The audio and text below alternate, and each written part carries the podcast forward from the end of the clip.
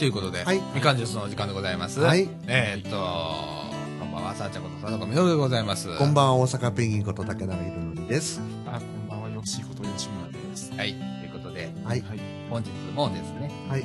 2013年の12月7日土曜日、時刻の方は22時55分という時間でございます。はい。えっと、え、3回ぐらい前の放送で、2003年とか、10年ぐらいタイムスリップして、ごめんなさいね、本当に聞いた人びっくりしたと思いますけれどもね。え、2003年、このラジオやっておりません。はい。時 々茨城には住んでた？住んでたああ、なるほどね。ここにもいた。時々そういうポカやらすからね。はい。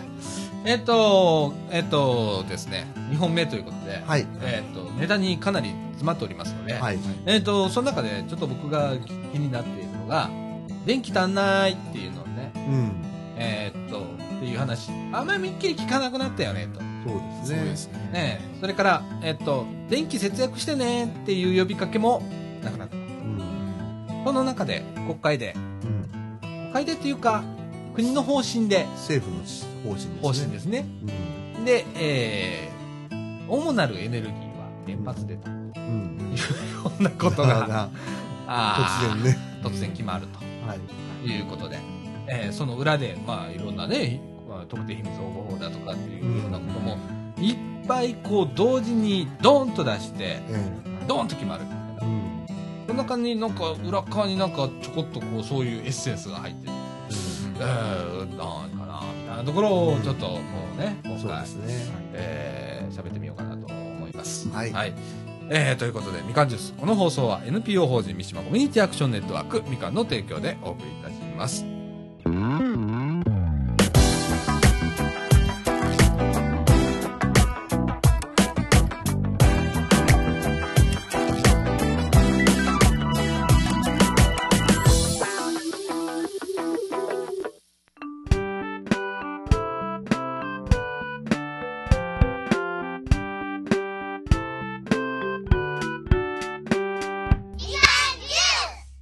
はい、ということで、はい。はいえーっと、中枠1のお時間でございます。はい。はい。えーっと、あの、この冬さ、はい。はい。テレビでさ、ええ。えー、電気足んないぞと。はい。ね。はいあのー節約してねっていう CM あったっけ？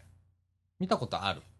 見たことないですね。見たことないね。節電の呼びかけってやつですよね。例の。去年あれだけやってたよね。ええ。えで、今原発稼働ゼロだよね。はい。はいそうです。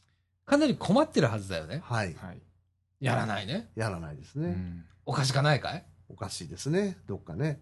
ね。う。うんん。で、その中で、えっと、産経新聞のニュースなんですけれども、はい。はい。えーっと、12月6日、7時、ウェブリリースされてるニュースなんですが、はい。はい。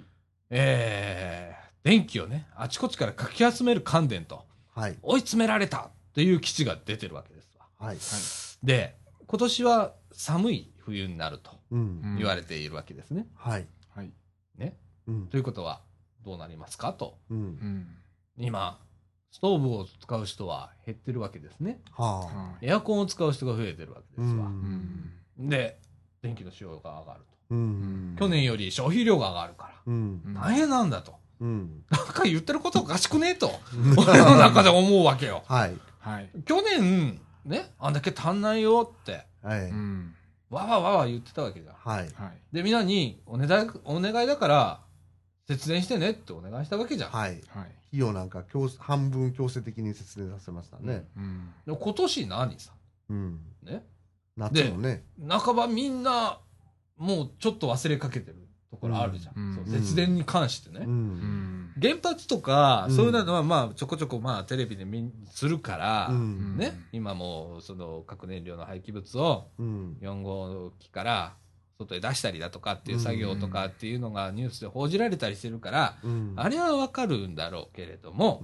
節電っていうところは、なんか国民サイドも、うん。なんかちょっとこう忘れかけてんじゃないかなとか、うん。あと他にいろんなことを今回の国会でうん。決まっちゃうことがあって、うん。特定秘密保護法案だとかう、ん。いうのが可決したりしましたわね。はい。はい。で、そういうことに、こう、気がいっちゃって、う。うんんで、そっちへ振り向かないっうん。ていうのがあるんじゃないかと。うん。その中で、えーっと、えー裏でね、う。うんんまあ政府はね、うん。えーなんかの審議会かなんかで、うん。えー主なるエネルギーはうん、やっぱ原発だよということが決まっちゃって、うん、え、うん？みたいな感じになってるわけじゃん。えうんね？急旋回ですよね。急旋回するわけじゃんか。ええまあ民主党が言ってた原原発発ゼロっていうゼと、やつをひっくり返して、うん。えー原発で行きますとうん。いうことを言ったわけよね。うん。で、原発が反対賛成は別として、う。うんんね、今回はちょっとその話は省きます。ややこしくなるので。で、でも今、えー原発が止まってるゼロ期だとうん。いう中で、原発稼働のね、うん。申請があちこちでされてるわけですわ。うん。とか、あと準備で自治体に説明をしたりだとかっていう動きは着々と進んでるわけ。ありますね。で、その間に、じゃあどうすっぺっていう、例えば今のね、電気が足んないとかさ、っうん。て言ってる状況がう、ん。ね、あの、この関連、この記事読んでたらね、ね、かなり関連追い詰められたようなこと言う書いてあるわけ。で、うん実際俺追い詰められてるのかもしれないと思うのよ。う。うんんじゃあ、去年と同じように、うん。その、節電お願いねって国民に呼びかけるのが普通じゃないのと思う。で、それで国民がセーブできれば、うん。まあ原発いらないとかっていう話もできる。だけど、このまま何もなく、うん。その電気足んないよっていうことだけを、まあ言ったら半ばちょっと隠しながら、うん。このまま進めて、うん。で、国民は、まあ知らないから 電気使っちゃって、う。うんん危機的、あの時は危機的な状況だったんだ。だからいるんだって後で言われて、うん。で、ひっくり返されるみたいなことが、まあ俺の中ではなんか半分見えてるわけさ。うん。それどうかなとうん。思うのね。うん。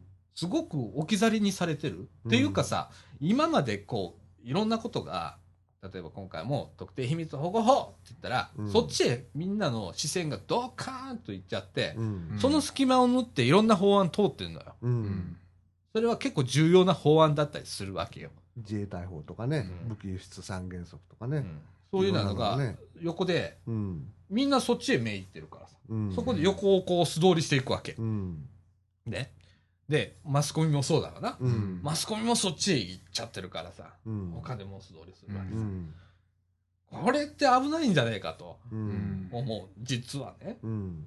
だから目に見えないところの方が実はまあそこ特定秘密保護法案も、うんまああれはちょっとやばいなやばげな感じはするよねって思うんだけど、うん。ねそれ以外いっぱいあるよ、うん。本当に考えないといけないことって。ね、この電気もそうだけど、うんね。あとなんだっけ、生活保護のね。生活保護法とかね。ね。うん。ああいうのもね。うん。前だと僕ら、あの、ちょっと、あの、フライングしちゃって通っちゃったって言っちゃったけど、うん。もう通っちゃったんだ ね。あれをね。でしょ？うん。ね。で、うーん。でもそこシュフューチャーされないよね。うん。何にもなかったらあっちフューチャーされてるよ。う。うんん本当はでもじゃあフューチャーしなきゃいけないじゃないの？う。うんんあの、マスコミさんも。うん。で、我々も、まあ、それに気づかないとダメ。うん国民として。うん。で、今回特定秘密保護法案が通った。うん。ちょっと原発から離れてごめんね。うん。えっ、と、通りましたと。ね。で、僕、ちょっと不思議に思ったのね。うん。通ったっていうことは、うん。我々が、まあ、一票を投じた人たちが、はんうん。えー賛成をしたわけよね。う。うんんまあ、言ったら、これって、国民のせいでもあるような俺気がやっぱりすんのよ。うんどっかでね。うん。ね？うん。今のだって今の国家は僕たちがその託した政治家が決めるもんだから。大犠牲を取ってますからね。うん。ということは我々に責任もある。うん。だからなんか流れに乗っちゃってさ、うんああ今回民主ダメだったからうん自民だ、誰どこの党がいいとは言わないよ。うん。だから民主がいいって俺言ってるわけじゃないし、うん。民主もあの時はもうダメだったし、うん今もまあどうかわかんないけれども、うん多分ダメだろうと思うけれども、うんね、見限った。で、なんかどっかで、自民っていうね、うん流れがあった中で、うんみんなが自民へ流れるのよ。流行りかのように。めっちゃ危ないなと思ったね、今回。うん。今回というか、毎回そう思ってんだけど、うん日本ってそういうとこあんじゃん。うん。右向けや右っつったらみんながそこへ投じるみたいなところがあって、でもその中身っていうのが、本当は、えーひた隠しにする。例えば、マニフェストってじゃあ何の、うん何なのって。うん。そこに特定秘密保護法案とかあったの公約ではなかった。うんいうことでしょ、うん。TPP も断固阻止でしたよね。でそれがコロッと変わるわけでしょ、ね？うん。で もうどうすりゃいいのと。うん。俺 俺はと、ね、うん。もう最近ね、正直言うわ、俺。うん。もうニュース見るの嫌なのよ。うんニュース見たら暗くなるの。うんそうですね。そうですねまあ、アホみたいな話ばっかりやから。うん。だから、見んようにしてんだよ。うん。見んようにはしてるけど、事実を調べるために、うん。まあ、あの、スマートフォンで今でも、えっ、と、俺、スマートニュースっていうのを使ってんだけど、う。うんんそのアプリ使って、うんまあ、ピックアップされてるもんだけはチェックするようにはしてんだけど、うんおかしくねえか、うんなんか、うん世の中的に。う。う？おかしいですね。確かにね。う、うんうん。こうこういうものの決まり方だとかう、ん。なんだろうね。うん。俺はすごく嫌な感じがすんのね。う。うん強行突破だとかさ、うん。何にもきちょうど今日ね、えー日付的にちょっと言うとくね。ね今日12月7日なの。えはい。で、12月6日に特定秘密保護法案が通りましたと、真夜中に。うん。でね、別に1日2日伸ばしたっても、来年の会期にしたってもいいわけじゃん。うん別に。で、施行は1年後ですからね。ん。そこまで、だって今決まってないこといっぱいあるんだよ、あの法律だって。うん。曖昧なところとかうん。さ、うん。そういうこととかさ、抜きにしてさ、うん。なんか知らないけど、やりましょうっていうことを決めちゃうわけでしょ、うん。でもこ、細かいところ聞いたら、いや、それはまだ決まってませんみたいなことなんでしょ、そうです。そうですね。うん。でもそれは、その発案者は絶対言わないよね、そ言の、わないです。決まってないところに関しては。ここはまだ決まってません、今後議論が必要ですみたいなことを言わないわけじゃん。う。うんんでもそれを議論をし尽くした後に本当は通すべきもんじゃん。う。うんんと思うんだ、俺は。うん何回考えても納得できないわけよ、そのう。んで、他の法律もそういうところがあって、うん今議論し尽くしてないんじゃねえかって、いろんなことが。ね。で、で、なんか20時間だとか30時間議論しましたと。う。うんんね。一つのそういう大きなことを決めるのに、うん。20、たった、俺はたったと思ってんのよ。うんたった20時間、30時間、その話し合ったところで、うん。何が決まるのか、何の仕組みができるのか、にうん20時間で仕組み作れるかと。うん素案作る人はバックグラウンドでいっぱい時間作って、作ってるんだろうけれども、うんその最終決断がたった20時間で議論し続けるなんて、おかしい話だと思うわけ。うんで、国会で、じゃあ何話してるかって、茶番劇じゃん、あれどう見たって。うん。あの、質問してる側はまあ言ってんだけど、うん。いろんなことをうん。言ってんだけど、なんかその、何？返ってくる回答とか聞いててもさ、うん。これじゃ通らんやろうと思うものが多数決で通っちゃうわけでしょ、うん。そうですね。これ。うん。な？俺、怖いぜ。怖いですうんね。怖いです。うんこういう世の中って。うんもっと議論しようぜとうか、んもっと考えようぜ。うんみんなが、その、もっと、えー将来明るく見えるような形だとか、将来を保証できるようなものだとかっていうことを今回のこの特定秘密保護法案っていうのはやらなきゃいけなかったはずじゃんか。ううんんやっぱおっかり抜けてるわけじゃん。ううんんなあ。そうです。60年っつったら国会議員になったやつ死んでるぜ。そうです。アメリカでも20年です。ばっかだねと思うわけ。ううんんでそ、そういうことをわーって言ってながら裏でさ、うんえーっと、原発がとかう、ん電気足んないって関電は言ってんだけどさ、記事にはあんまり出ないわけさ。うんね。で、えーっと、今ね、オール電化が売り込まなくても好調なわけよ。うんこれ何語ってるかっていうと、うんあのね、あの、オール電化とかさ、まあ言ったら電,、電気で賄うわけよ。うんね。で、それに対して、えっ、と、電気代が安くなりますよとか、そういうはいシステムな,、うんなってるわけじゃんか。うんでも、それって、あの、売り込まなくても好調なオール電化っていうことは国民はそれを選んじゃってるんだよね。うんということは今うん電気が足んないよっていうことが頭からもう抜けちゃってるわけよ。うんだから売り込まなくてもオール電化売れちゃうわけよ。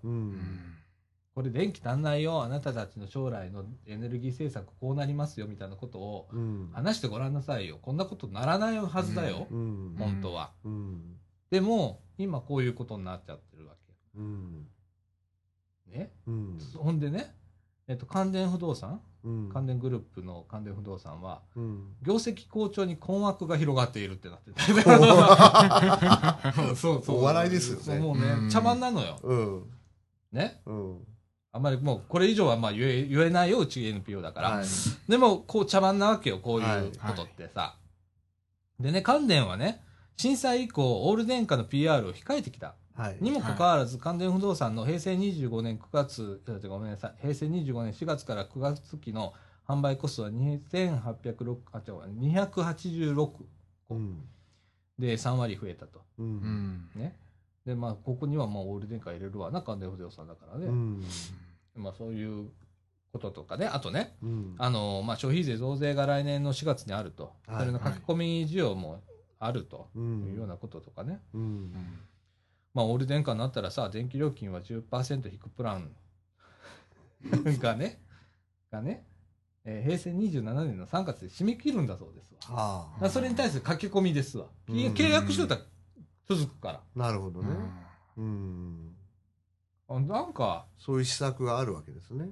ううん。ん。でもなんかやめるとかってうん。は言ってんだけど、うん。書き込むわけね。ううんん変だな。な、なんか、なんかやってることがちぐはぐすぎてう、ん。あの、俺ね、子供に対して、うん。すっごくなんか可愛いななんだろうね。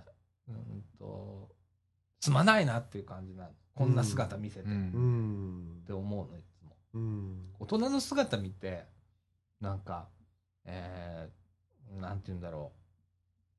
こういう大人になりたいなっていう ことをやってねえぞと。ううん。んもう俺も含めてだけど、うん。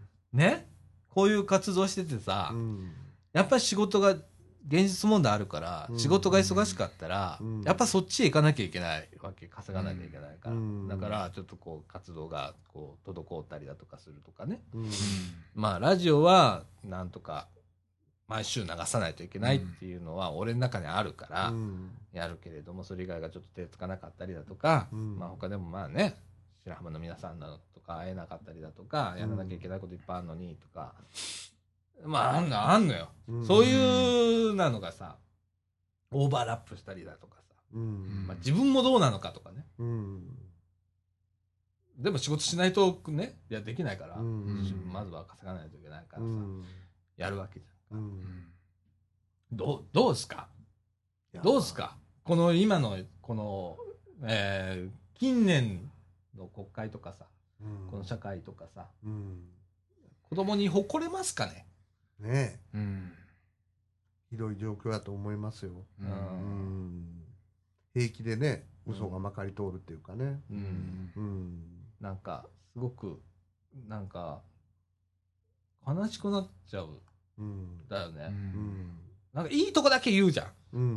俺をいつも思うんだけど、うん。いいとこだけ言うのは、うん。ね、あの、簡単なの。ううん。んだけど本当に必要なことは、うん。いいとこじゃないんだよね。うん。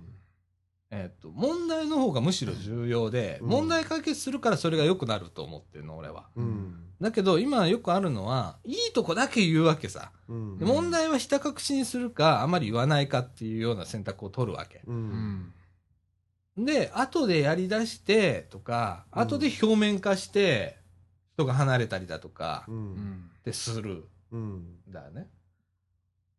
現実と乖離するところが見えてきちゃうから。ううん。んで、それどうかいねって。うん思う。うん。どうもそういう社会に今なってんじゃないのかなって。ううんんあの、問題ばっかり言ってんのも問題よ。うん先が見えないから。うん問題言うにはその対案として、こうしたらいいんじゃないかっていうことは必ず言わなきゃいけないと俺は思ってんの。ううんんだから、俺は、あの、この原発の話に戻ると、うんね、あの、まず、国民の皆さんにうんご協力をお願いしなさいと。うんね、節電お願いしますと。う。うんんで、なるべく電気を使わないでくださいと。うん今困ってるんですと。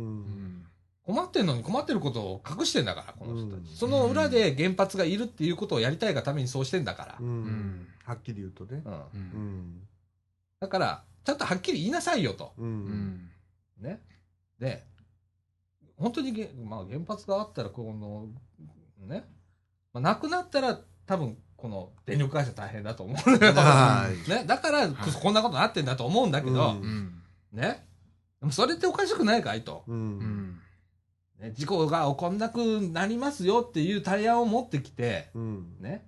これで絶対に起こりませんと。う。うんん保証しますと。うん。な事故が起こったら我々が何とかしますと。うんもう地域保証も何にもします。ううんん。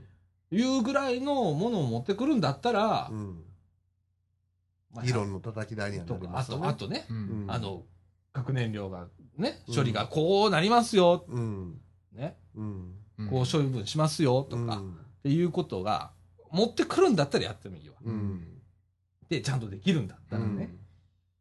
でも何もかも玉虫色でさ、うん。今電気足んないから。うん。でも仕方ないんだよ。もう原子力発電に頼らないと、この日本っていうのは資源もないし、うん。でも火力発電したったら CO2 の排出量で日本大口叩いてさ、何パーセントカットとかって言っちゃったし、うんみたいな。とかさ、あと原油が高いからさ、うんとか、燃料費が高騰してさ、うんみたいなことをやってるわけじゃん。うん。ちゃんちゃらおかしいよね。う。うんんうん。って思うわけ。う。うんん。ね。ねそうですね。うん。うん。どうすか？いやーどうっすか？なんかねう。ん。うん。黙っちゃダメだよい。やでも今でも電気節電してますよしてるよなし。てますよしてるよなうん。風呂の電気とかつけません？もんすごいすごい。ほんまに。あ、そっか。うん風呂の電気はまあつけるけど、風呂入るときでしょ、うん、うん。風呂の電気はつけるけれども、うん。例えばね、昔だったら、まあ俺も部長だったから、結構電気つけっぱなしとかあったけど、うん。電気つけないし、今うん。サーバー、うちね、うん。まあコンピューター業界だから、サーバーってうん。仕事中ずっとつけてる方が、あっこにデータ入ってるから、うん。好きな時取り出せるわけよ。うん。だから朝つけ、まあまあ自分が使う PC とうん。サーバーをつけるっていうのが日常だったの、それまで原発の事故があるまで。うん。で、サーバーなんてほとんど電気入りっぱなしだったわけ。う。うんんあれなんか結構あの電気空間ね。で、うちが取ったのは、まずモニターを外した。うん。まず、リモートで入れるようにすして、うんで、モニターをまず外しました。うん。で、今度は、今、今やってる仕事のデータさえ手元にあればいいから、うんそれだけサーバーから抜いとくの。う。うんんね、うんサーバーもう今電源入れてないの。っていう、ささやかだけど、ううん。うちみたいな規模にとってはね。うんだけど、利便性よりうんそっちを取るわけ。っうん。ていうことをやんのね。うん。ならサーバー電気、ほんならうちね、あの、今、電気代のあの、あれ来るじゃん、メーターの検診の時にさ、レシートみたいなの入ってるじゃん。あれ、前年比っていうのを書いてあんの。はい。うちね、だいたい20何パーセントマイナスですわ。おー、素晴らしいね。だいたい。うん。で、去年一回やってて、ねさらにそこからまだ20%今、うん削減してんの。うんまあ、それをちょっと LED に変えたりだとか、いろんなちょっと細かいことをやってんだけど、うん。それでまあ20%ぐらいオフしたりしてんのね。で、そういうことがさ、うん今トントン聞かないわけよ。うん。うんね？聞かないですね。聞かないですねでもね、これ何解決すんだろうって。うん。根本の解決の仕方をさ、日本人ってう、ん。なんか違う方向に考えてるのかどうかわかんないけれどもさ、なんか解決方法をさ、う。うんん知らないんじゃねえかなと。う。うんんものの根本のね。うん。議論の仕方も分かってない感じじゃん、うん今のこの国会を見てると。うん。でもあの人たち議論のプロだよのはずだよね、うん国会議員の方々っていうのは。っていうか、もう議論が必要ないという感じですよね、雰囲気的にはね。うん。政府が決めて、うんこういうのをもう通してう、ん。やりますよって言ったら通すと。うん。うん。そういうふうに僕には見えますけどね。そうだね。うん俺もそう思うんだ。政府が言い出したこと、政府っていうことは政権与党だから、うん。絶対的な人数を持ってて、うん。だから政府ができるわけで、ってうん。その流れがあって、政府が言い出したことは、うん政権与党が何が何でも通すと。うん。っていうような感じで、世論っていうのがうんあんまりこう意識せずに、うん。でもなんか、選挙の時期がやってくると、うんまた違うことを言い出して、なんか、おあなんちゅうの？お菓子をちらつかせるかのようなうん行動を取るわけさ。うん。で、それに、住民っていうか国民が乗っちゃう世の中う。うんんのような気がしてんのね。選挙3年後までないですからね。だから今好き勝手できるんだよ。うんで、これが、まあ、い選挙1年に控えましたっていう頃になったら、またコロッと違うものを出してくるわけ。うん私もそう思いますう。んうん今度は美味しい飴を持ってくるわけよ。うん。うんで、そこの飴にの舐めちゃって、うん乗っちゃって、うん。で、今度それ、そこがまたど、どこ、何がき、どこに決まるか知らないけど、うん。ね？それの、それの繰り返しを、うん。近年やってんのかなと思って、うんゾッとしてんだけど、で、どんどんひどくなってるような気がして、それが。そうですうね。んその中の、まあ、原発の問題だったり、うんこの電気の問題だったり、うんそれから特定秘密保護法案だったり、うんそれから、なんだ、あの、生活保護の問題だったりとか、でしょ？うん。ね。うん。うん。これ、サラさんの今主張になっちゃってるけど、いいんじゃないですか、それは。ねうん。うん、なんかね、と思うよ。うん。思います。だから国民がよっぽどしっかりしなきゃうん。いけないのと、うん。うん、ね。だからといって声を上げたところで、うんっていう諦めをうん。持たないようにしないと、それが肝心だと思います。俺もあんま言えないけど、うん。もうほぼ呆れ返ってるから、もうニュースを見なくなったっていう時点でもう俺は半分諦め入ってんのかなって自分では思ったりするんだけどさ、ね。いや、ちょっと本当なんか本当に嫌になりますもんね。そうですね。うん。だから俺はなんか、その中で、その自分の足元うん。うんを、なまあ自分の見える範囲のことうん。で何かあればもうそそっちへやろうかなってなっちゃうわけ。うんわかる？もうもうね。遠いその特定秘密保護法案なんて、うん俺が声出したところでなんかなるわけじゃないし、とかって思っちゃうわけ。うん。ね。まあ実際そうだし。うん。うんじゃあ、まあ、ミカみたいな活動でとかっていうことにも、やった方が目に見えるし、うん。効果早いし、うん。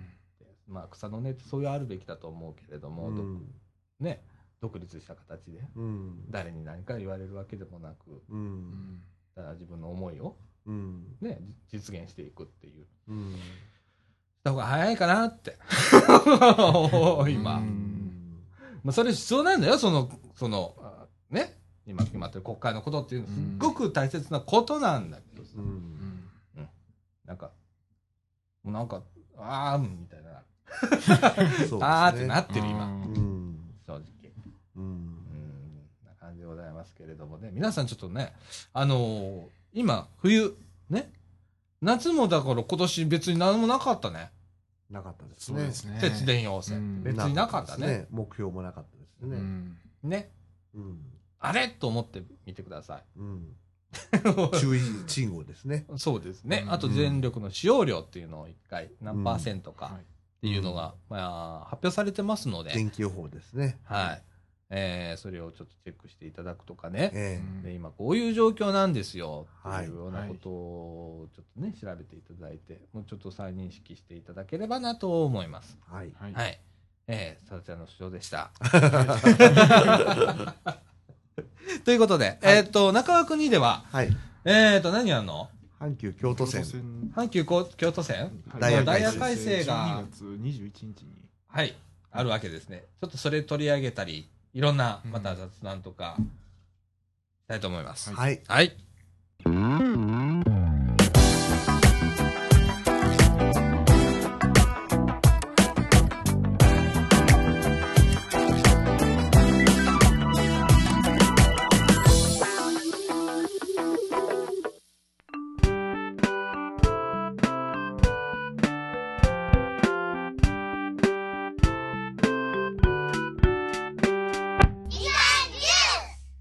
はい、ということで、はい。はい。えっ、と、中川国の時間でございます。はい。えっ、と、中川国ではですね、えっ、と、阪急の京都線、はい。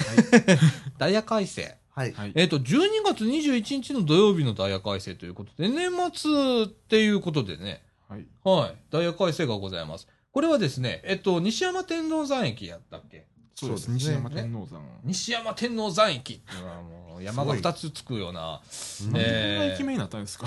ね。と、なんかね、西山でもなく天王山でもなくみたいなところのね、迷いが出たのかなというような駅名なんですけれども、まあそこが新設されると。はい。に伴うダイヤ改正とはい。いうことうんなんだそうですけが、えっ、と、よし、どうなの？このダイヤ改正。実際、あの、掃除時に及ぼす影響っていうのはないんだよね。ないです。全くないです。全くなくていいんだよね。はい。だから、うんあの、掃除時駅に関してはダイヤ改正で時刻が変わることもなく、便数が増えることもないんだね。く。は そういうことだそうです。い。はい。ねあのー一部乗り継ぎとかでもうあんまりないんだね。例えば朝のラッシュ時とか、えー今までこう、通勤通学されてた方がある日突然2月21日から乗れなくなるとかいうことはあまりないということでいいんですね。ないえっ、と、うん一部こう、あの、なんだっけ？えっと一部接続電車が変わるけど、そんな時間は変わらなそうです。あ、そう。ん。えっと、ラッシュ時とかあんまり変わらないんだね。変わらないですね。いじってないんだう。ね。うんんうーん、そっか。っていうダイヤ改正なのね。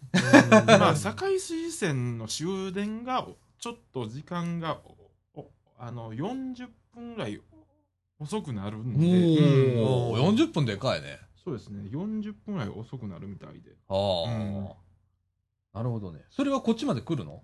それは来ないですけど、あうん。ああああ淡路で乗り換えっていういういう形で、うん。いあのいいけます。ああ、うんなるほどねう。んああ、だからよん、ああ、なるほどね。堺水線が40分繰り下げになって、うんうんえーっと、利便性が上がって、はいうんそれ乗っても淡路で、はい。えーこっちへ戻ってこれるとうんいうことですね。あ40分でかいよな。大きいですそうです。ねう。ん。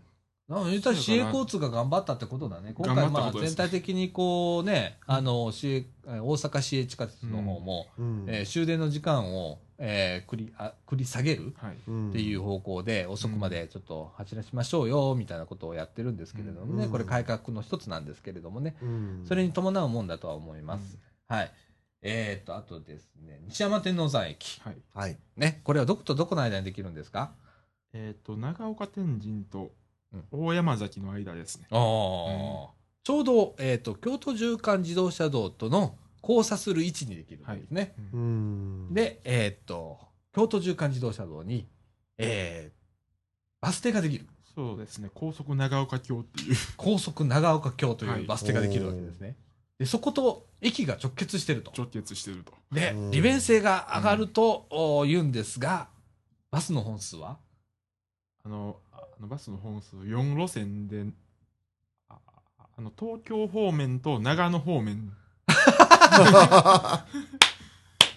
です。はい。えー、っていうようなことでね。うんあのー、うーん、ちょっと目論見外れたのかなというようなうん感じはするのですが、例えば、その、京都縦貫になるとですね、えー私、あの、かみさんの実家が綾部でございますので、あっち方面のバス、高速バスをお走らせてですね、あうんここから乗り換えられるとですね、かなり利便性が上がるのかなと、えーそっちの方を期待してたんですけれども、ええ全くそこっちへは行かずに、東京長野方面のバス、4路線とはい。いうようなことで、あららららららという感じになりますわな。岡京から東京ですか。う。そうですね。うんん。あの、京成バス。あ京京成バスねでもさ、例えばさ、茨城からでも横浜行きのバスが出てたりするよね。うんねえ。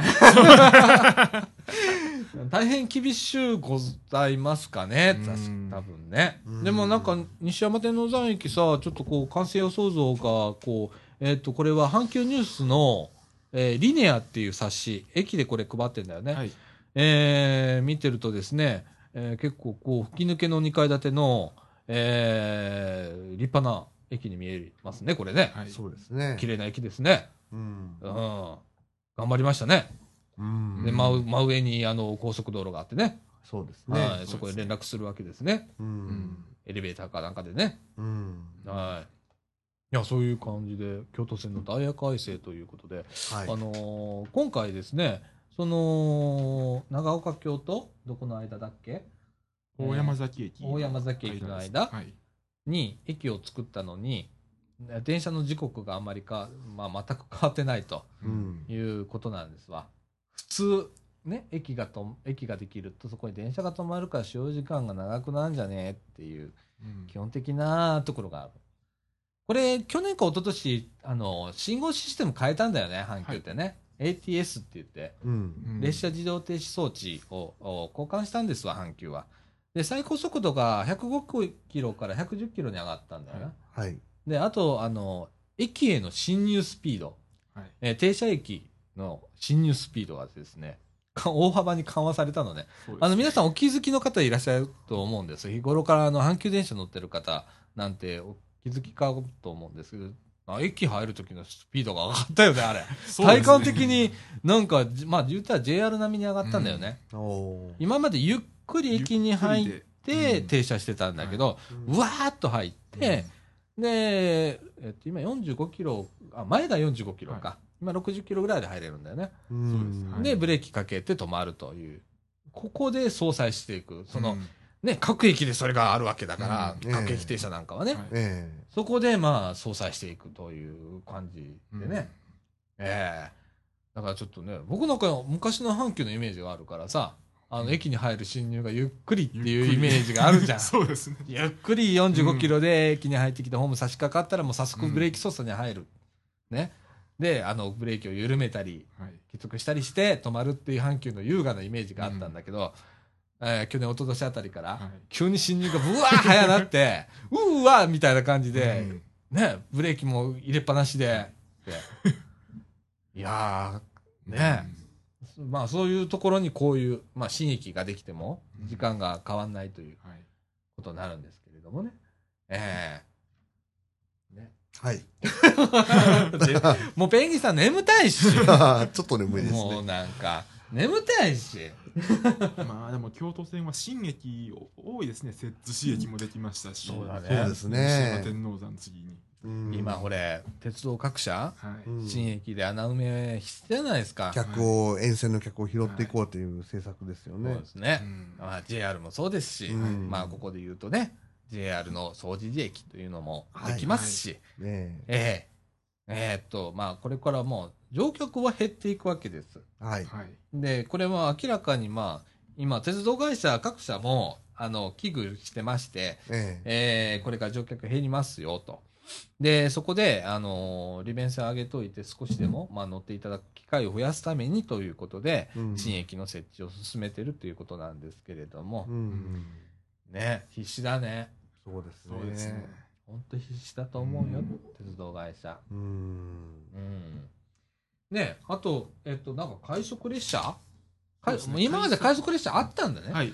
あったんだけど、なんか緑色の色ではい。分かりにくかったから、うんあの青色にしちゃいますよの色なんですよ、準急も。あ、そうなんだ。うん準急も青色だったの？あの、準急も緑だったんで、はい。それが区別がつきにくいから、えっ、と、12月21日以降、快速列車の、あの、方向幕の色が青色になるとうんいうことでございます。あの停車機が全然違うんですよ、快速と準急が。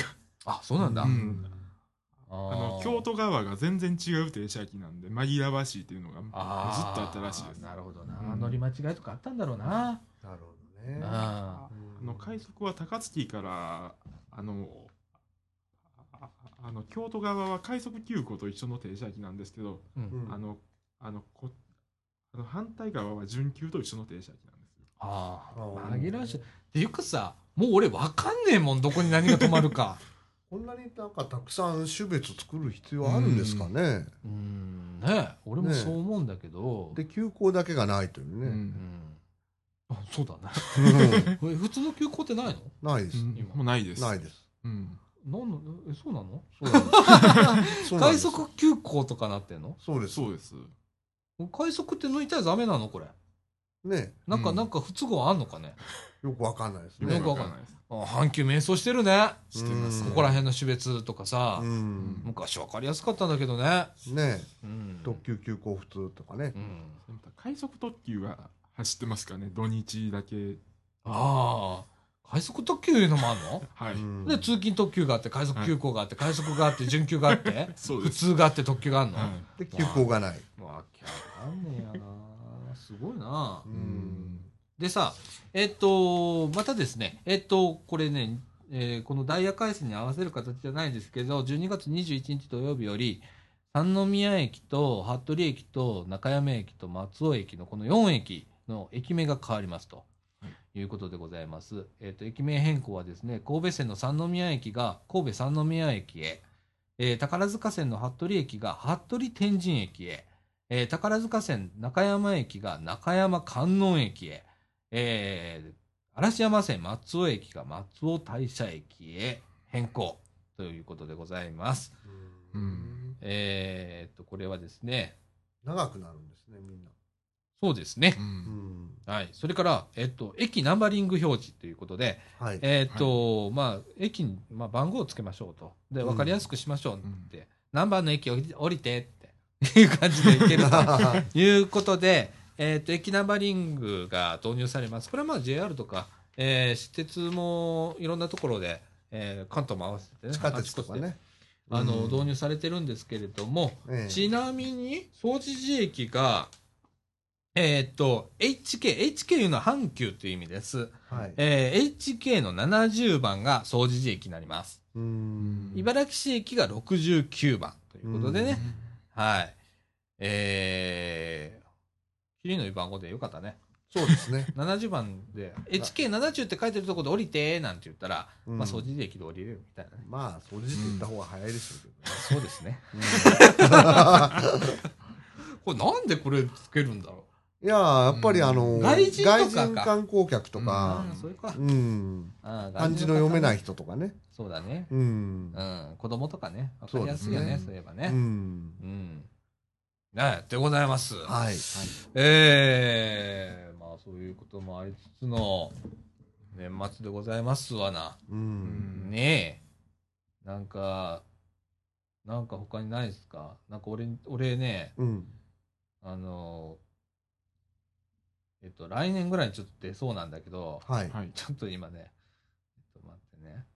あのね、USB 端子ってあるじゃん、パソコンに。はい。USB って。はい。今 USB3.0 って出てるんだよね。はい。で、うんえっ、と、まあ、1.0から始まって2.0、3.0になったんだけど、それに伴ってずっとあのスピードだけが上がってきて、はい。はい端子の構造はあんまり変わってなかったんだけど、はい。来年、なんか端子が変わると、あ、確か、あれ、変わるんですか？うん大きさが。あまあ、あの、徐々だよ。急には変わんない、普及しないとダメだから。はい。はい。で、今度はね、裏表どっち、あの、突っ込んでもいい？俺そこに一番注目してんのよ。だからあのー何 ?iPhone もそうなんだけど、iPhone4 の時は、はい。えっ、と、あれなんていうケーブルだっけ？ドックケーブルか。はい。ね、だったんだよ。はいあれには表裏あったの。うんはい。で、こうやってライトニングの、はいね、iPhone5 以降は、はい。電源のケーブルは薄っぺらくなってちっちゃくなったじゃん。はい。あれ、どっち向けてもいいじゃん。ええ。あんな感じで USB なおの。うん。だから、まあ、裏表ない。っうんていうのがさ、俺もパソコンの上にさ、あの、USB ケーブルついてるのよ。端子がついてるのよ。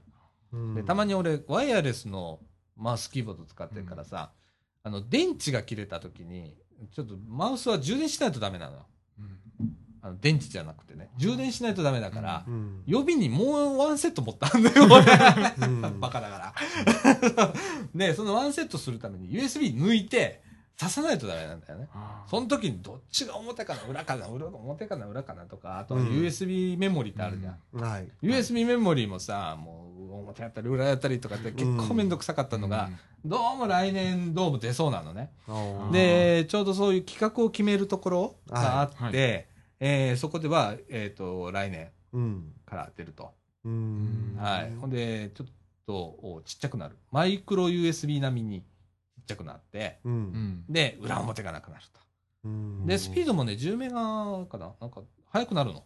今今度うんうん。10ギガ、ごめん、10メガなんてそんな、10ギガビットはい。はいに、えー上がりますということで、まあ、ここら辺はね、アップルのサンダーボルト、アップルっていうのはインテルが提唱してるのかな、サンダーボルトは。っていう、まあ、インターフェースがあるんですけど、はい。はいインテルのサンダーボルトと今 USB が競ってる形になるんで、そういう形になるはと。はいそういう形でございます。はい。はい。はい僕はすごく今、ここの USB 端子の裏表がなくなるだけで嬉しいぐらい。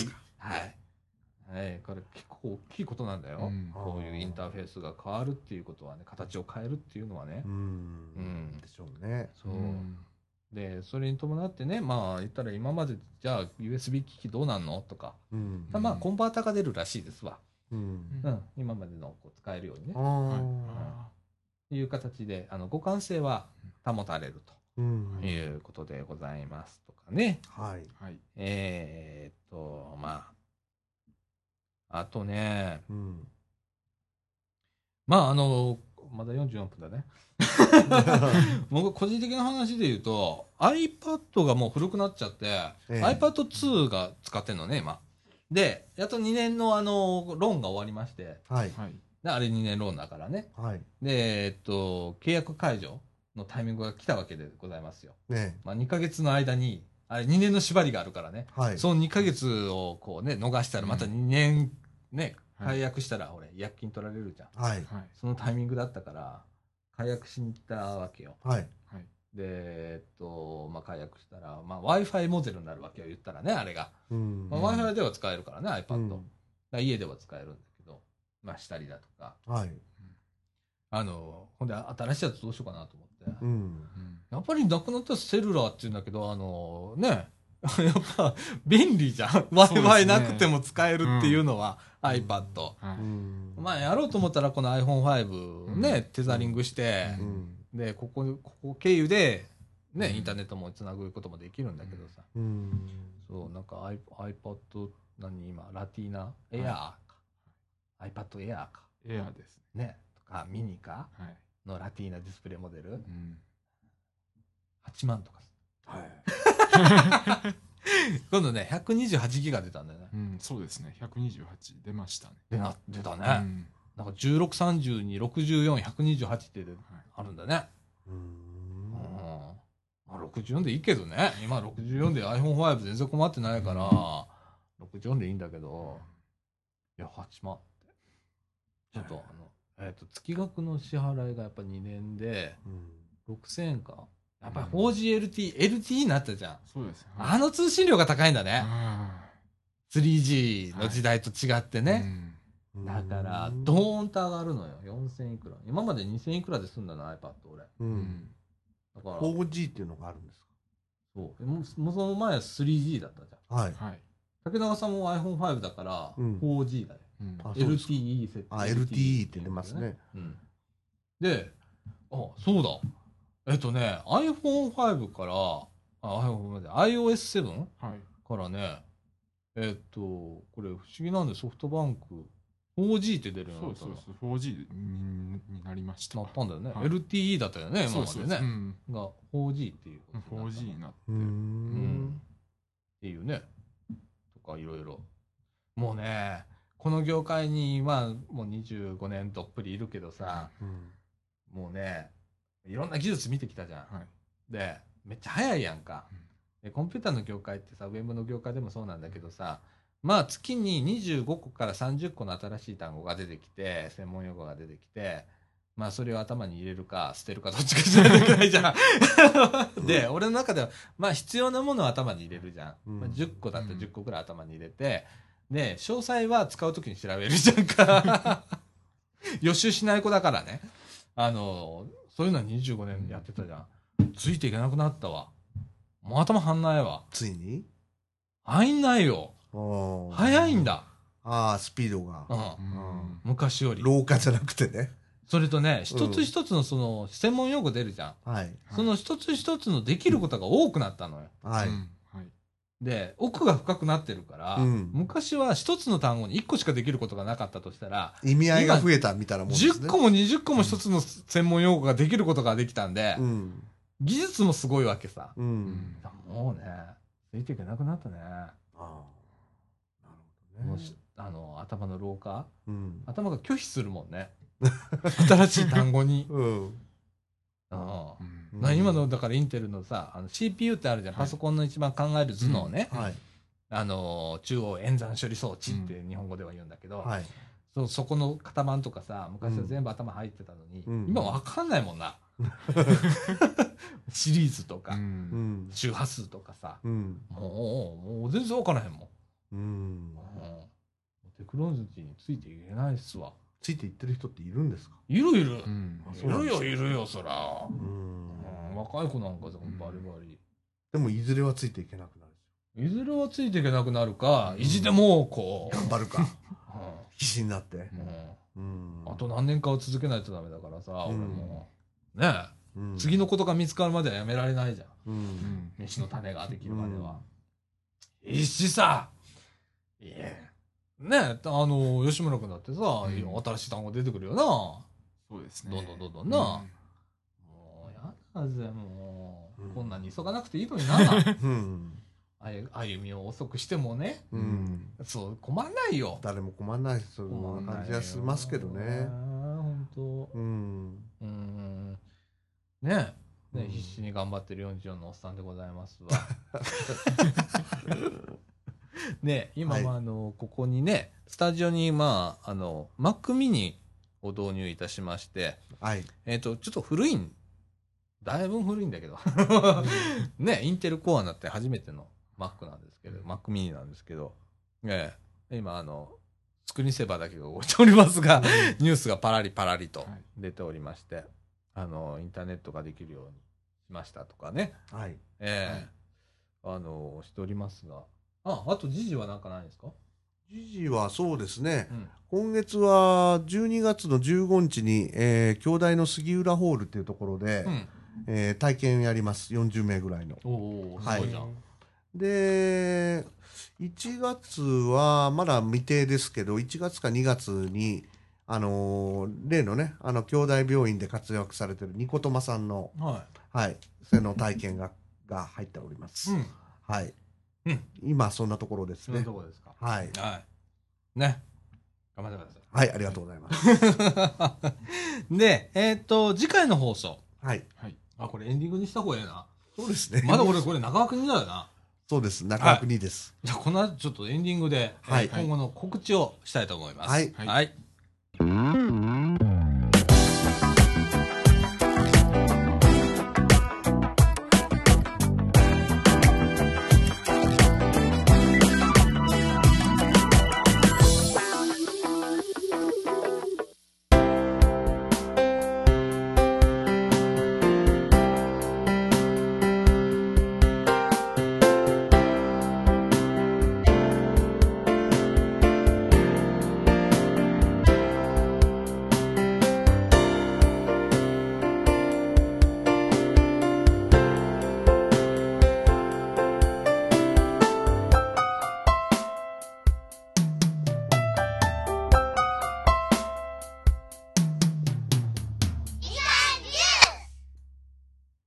エンディングのお時間でございます。はい。はい時刻の方は23時48分となりました。はい。えっと、今回に日本撮りまたちょっとさせていただきまして、ええっと、本日はですね、えっと、12月の7日の土曜日でございまして、はい。えーこれを公開した頃にはですね、えっと、世の中が変わってるかもしれませんが、危機的に変化する。き怖いわ。怖いですよいや、最近怖いですよ、本当に。先行きが。なあ、何が起こるかわからんもんな。う。うんもう中国もあんなんだしな。う。うんん。まあ、その中でですね、えっと、次回収録がいつなんの？21日ですね。えっと、21日でございますね。。はいい。はいはい。えーっと、で、えーっと、28日も収録をいたします。はい。はいだから、ここでもう年内の日本収録というのはもう、ここで終わりでございます。はい。はいえー、ですので、次回は、12月の21日の、はいお土曜日、はい。えー収録。その次は28日。はい。年明けは1月4日。はい。はい4日から始めます。真面目やなほんまにそうですね。真面目やわ。うん。なあ。内容つけなあかんな。やるだけじゃなくてね。あ もう本当、うん。ああ、一番頭の痛いとこだよ、これが。そうですね。ほんとねう。ん。ねえ。いやーだから俺が喋るのやめたら静かになるのやめてくれない ラジオなんだからさ。ねはい。え。ははいい。お願いしますよ、本当に。はい。はい。そんな感じでございます。